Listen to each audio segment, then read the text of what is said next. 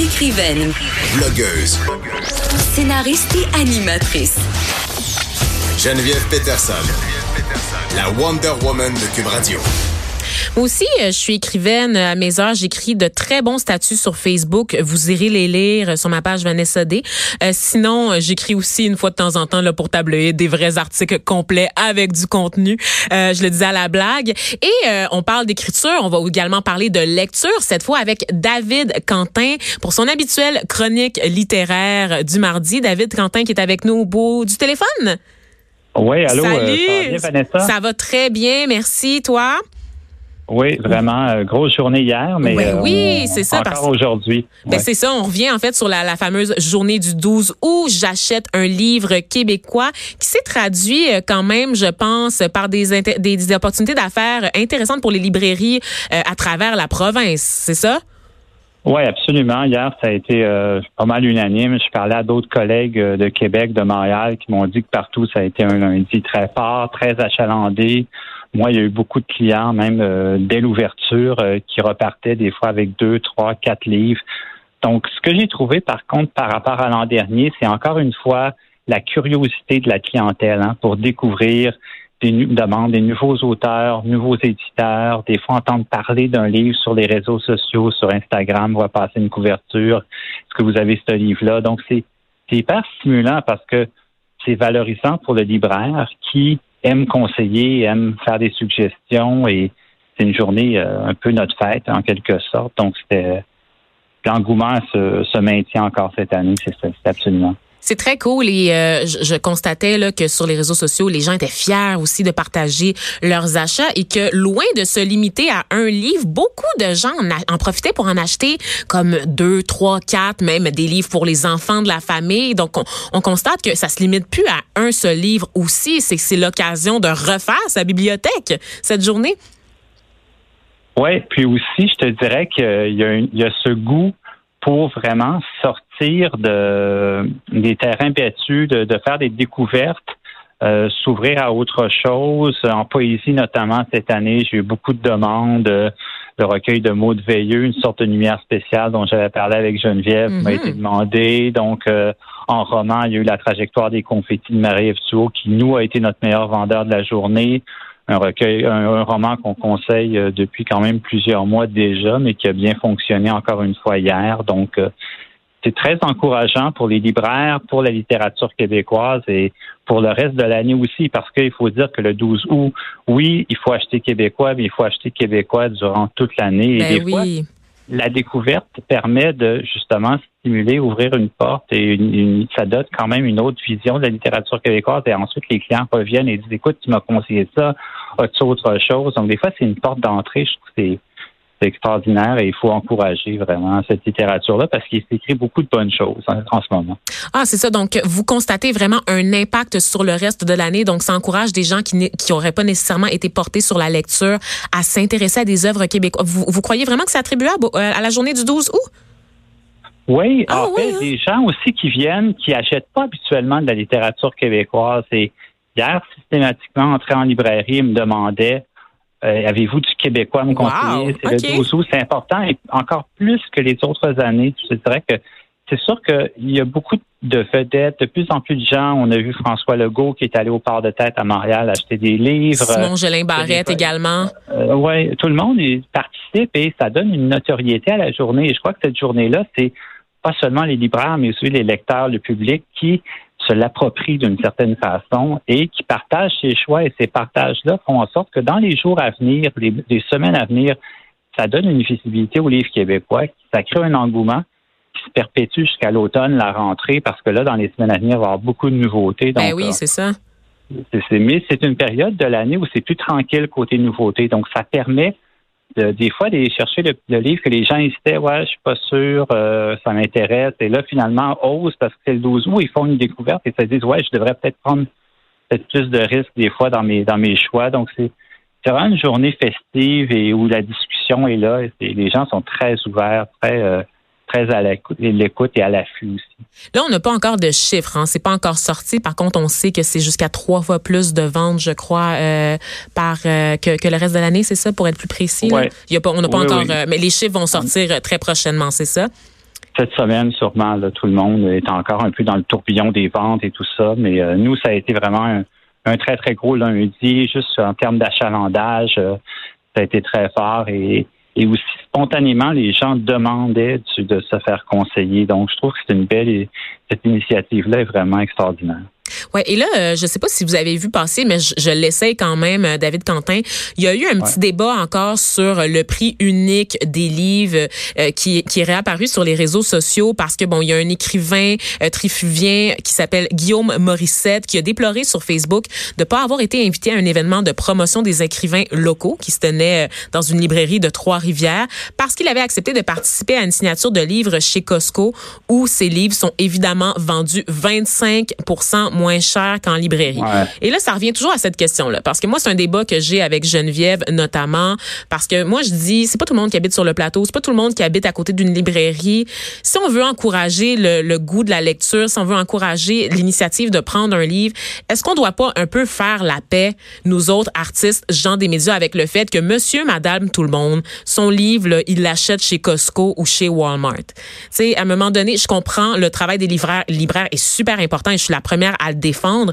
Par contre, est-ce qu'on est-ce qu'on on n'a pas tendance à être un peu snob dans notre façon de, réagir euh, au fait que monsieur, madame, tout le monde ne va pas nécessairement s'approvisionner auprès d'un libraire?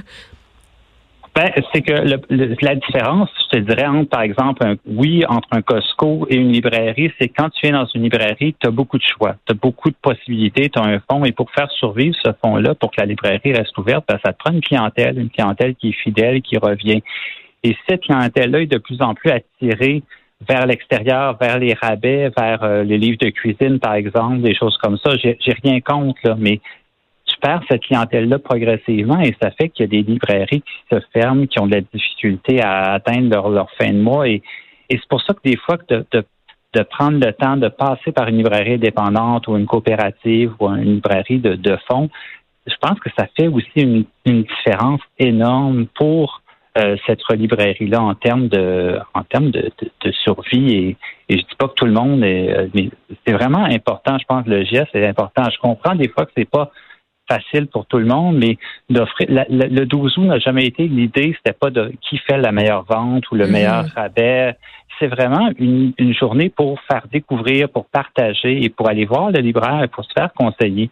Ça, je trouve que c'est moi en tout cas, je trouve que c'est important et et lorsque les gens vont dans les grandes chaînes, ils ont le droit, chaque, chacun est libre de faire, de faire ses choix, mais c'est comme acheter sur Amazon. C'est, ben oui. Tout ça, tout ça est dangereux pour, pour l'écosystème, puis pour aussi encourager d'acheter local près de chez vous. de plus en plus, il y a des librairies partout. Donc, il faut faire cet effort-là. Je pense que c'est important aussi. Donc, c'est pas juste acheter québécois, c'est acheter local, pas auprès d'une grande chaîne. Et peut-être que ce message-là, c'est un peu dilué. Est-ce que le 12 août, il faudrait pas penser à l'avenir de défendre aussi, d'appeler, de lancer un appel à l'aide au gouvernement pour euh, la politique là, sur le prix unique des livres? Une politique qui a été là, euh, qui a jamais été développée en fait, qui devait être un projet de loi parce que pour les auditeurs là qui savent pas de quoi je parle exactement, euh, on se demande pourquoi les librairies, les magasins grande surface plutôt peuvent vendre des livres par exemple 25% moins cher que ce que les libraires peuvent se permettre d'afficher. Et il y a plusieurs pays en Occident qui ont adopté des lois pour forcer les commerces à vendre les prix à un prix minimal fixe qui est le même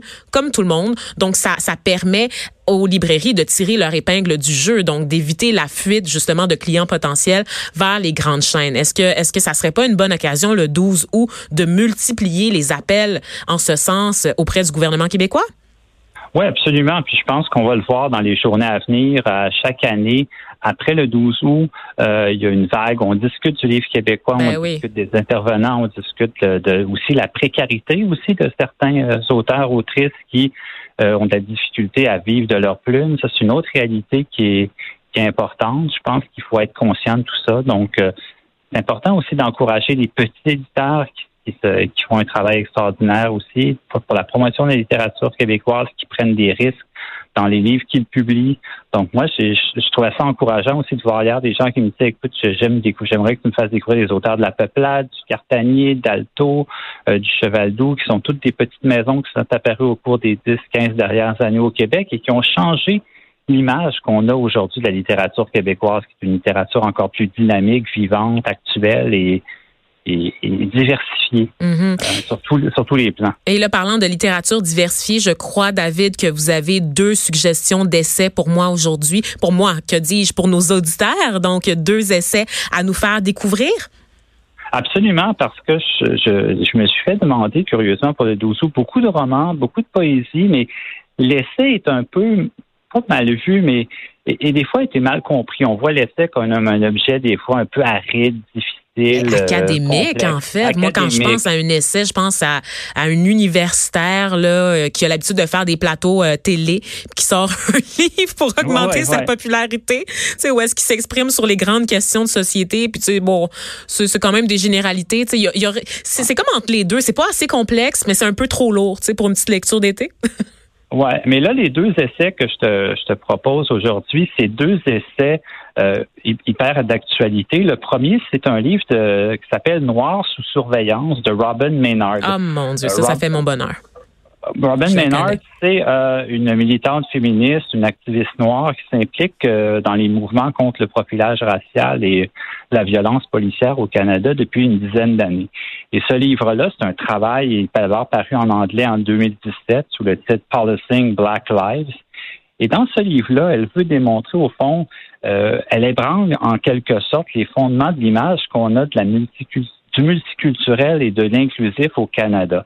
Hein, souvent au Canada, on se dit toujours que c'est une terre d'accueil, euh, mais il y a toute une histoire qu'on connaît mal par rapport euh, à la discrimination à l'égard des Noirs, mais aussi euh, l'esclavage au Canada, par exemple. et elle donne des exemples. Son livre est, est tellement bien fait, est tellement audacieux, mais aussi brillant. C'est une somme de travail importante et je trouve qu'elle elle met à jour euh, des informations et c'est un livre que tout le monde devrait lire pour justement remettre les pendules à l'heure. Et c'est écrit par une femme qui, est, qui a été beaucoup sur le terrain, mais qui a aussi fait énormément de recherches et donne des exemples très concrets. Euh, c'est une lecture, je trouve, qui montre autant le côté rigoureux de la recherche, mm-hmm. mais aussi l'exemple très concret de racisme, euh, de profilage euh, et de, de, violence policière, de violence de l'État aussi. Hein, elle montre par exemple qu'en Nouvelle-France, sous l'Empire britannique, c'était assez relativement commun d'être propriétaire propriétaire d'esclaves noirs pour euh, des travaux domestiques. Dans les années 80, par exemple, la police de Montréal a souvent utilisé des cibles représentant des hommes noirs pour ses exercices de tir. Donc, tu sais, c'est affreux, là mais c'est des choses qu'on cherche souvent à cacher ou dire comme c'est pas l'image qu'on a du Canada parce que souvent quand on parle du racisme, on donne des exemples aux États-Unis, c'est terrible, c'est pire, mais au Canada, il se passe des choses aussi euh, mhm. très graves et qui sont qui contribuent aussi des fois à générer une haine, une violence. Hein. On, et, et je trouve que ce livre-là euh, publié d'ailleurs chez Mémoire d'Encrier dans une traduction de Catherine euh, Ego, et vraiment un livre euh, pour moi essentiel, important. Euh, pour qu'il faut lire et c'est une somme, c'est 300 pages, mais ça se lit vraiment très bien parce que c'est accessible, David Quentin? C'est très accessible, c'est vulgarisé, mais c'est bien fait. Et il y a des, je trouve que c'est pas non plus elle lance pas des idées comme ça euh, au hasard. Elle prend des idées concrètes, elle a des dates, elle a des lieux, elle a des, des exemples. Et c'est un livre absolument à mettre entre toutes les mains. Donc, Noir sous surveillance. De, gagnant, euh, gagnant de plusieurs prix d'ailleurs, donc prix des libraires 2019, on le sait, catégorie essai. Elle a aussi été, euh, elle a remporté un prix au Gala Dynastie 2019 et elle était là pour aller chercher son prix. Et c'est une lecture intéressante évidemment au lendemain euh, du lancement du recours collectif contre Montréal pour le profilage racial. Ça peut permettre de mettre les choses en perspective, surtout dans un contexte historique. Là, quand vous parlez des Noirs, des photos d'hommes noirs utilisés comme cible par des policiers là, pour des, des essais de tir, là, c'est c'est parlant. Hein. Il n'y a pas plus parlant que ça comme image, euh, malheureusement. Et un, deuxième essai à nous suggérer? Oui, euh, là, on est complètement ailleurs, mais un sujet autant d'actualité. Nouvelle éloge de la diversité sexuelle de Michel Doré chez VLB Éditeur. Euh, Michel Doré, c'est un chercheur à l'Université Laval en travail social. C'est son 30e livre. Ce livre-là est d'abord paru en 1999 sous le titre Éloge de la diversité sexuelle. Mais Aujourd'hui, de 20 ans plus tard, il fallait faire une refonte parce que lui, il essaie de nous montrer comment il faut sortir du cadre de la logique binaire de l'homme, la femme, l'hétéro, l'homosexualité. Aujourd'hui, la sexualité est beaucoup plus fluide et beaucoup plus euh, diverse, vit sur de la définition change constamment de notre autant notre rapport à l'identité, au genre, mais aussi au désir sexuel. Donc, c'est un livre qui est écrit aussi avec une biologiste, euh, professeure euh, Sophie Breton, qui amène toutes sortes de. C'est un, un, livre beaucoup plus petit, beaucoup plus court, pardon, mais qui, euh, je trouve, remet euh, les pendules à l'heure. Et encore une fois, c'est de sortir un peu, c'est de des clichés euh, d'une pensée trop euh, ben, pas ancienne, mais, mm-hmm. il, faut, il faut actualiser notre pensée sur la sexualité, sur comment on pense le désir, le, genre. Et, et ce livre-là est très bien fait, très concis, des tableaux, des, des, descriptions. On parle souvent de queer. C'est quoi le queer? C'est quoi le LGBT+.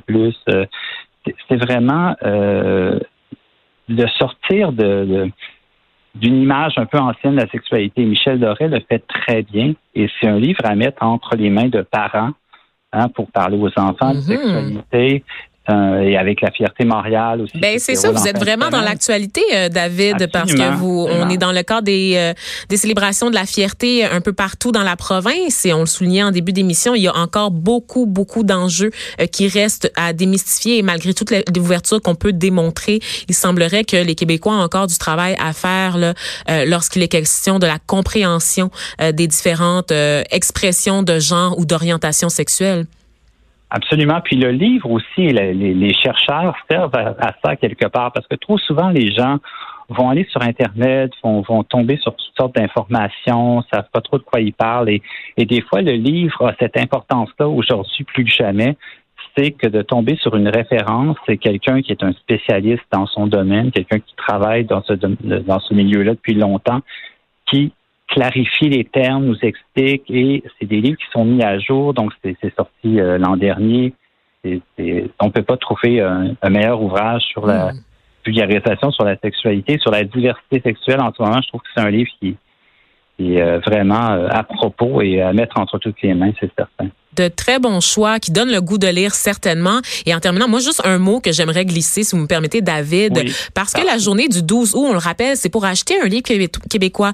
Mais j'ai une amie pigiste à moi qui roule pas sur l'or et qui, a, qui m'a rappelé sur les réseaux sociaux qu'il est aussi possible d'aller à la bibliothèque, de louer des livres québécois, donc de rendre la littérature accessible. Si vous avez pas les sous pour acheter un livre, c'est correct. C'est pas une pression supplémentaire que vous devez avoir. Par contre, n'oubliez pas que vous avez des ressources comme la bibliothèque, ça peut être une occasion formidable de faire une sortie en famille avec les enfants, leur faire découvrir la littérature d'ici à petit prix, à petit frais. Donc, rien gratuitement, en fait. C'est à la portée de tous. Et ça, je le rappelle parce qu'on tend souvent à oublier les personnes qui peuvent pas nécessairement se permettre d'acheter une barquette de livres le 12 août. Il euh, y, y a des options pour elles également. Donc, la lecture appartient à tout le monde. On le rappelle. Donc, un plaisir. Oui, David? Je suis absolument d'accord avec toi. Puis c'est ça que je voulais dire au début. On parlait de, c'est pas la question? N'est pas tant de chiffres euh, qui fait les meilleures ventes cette journée-là. Mm-hmm. C'est vraiment de donner le goût aux gens de lire, d'éveiller la curiosité par rapport à la littérature québécoise en général.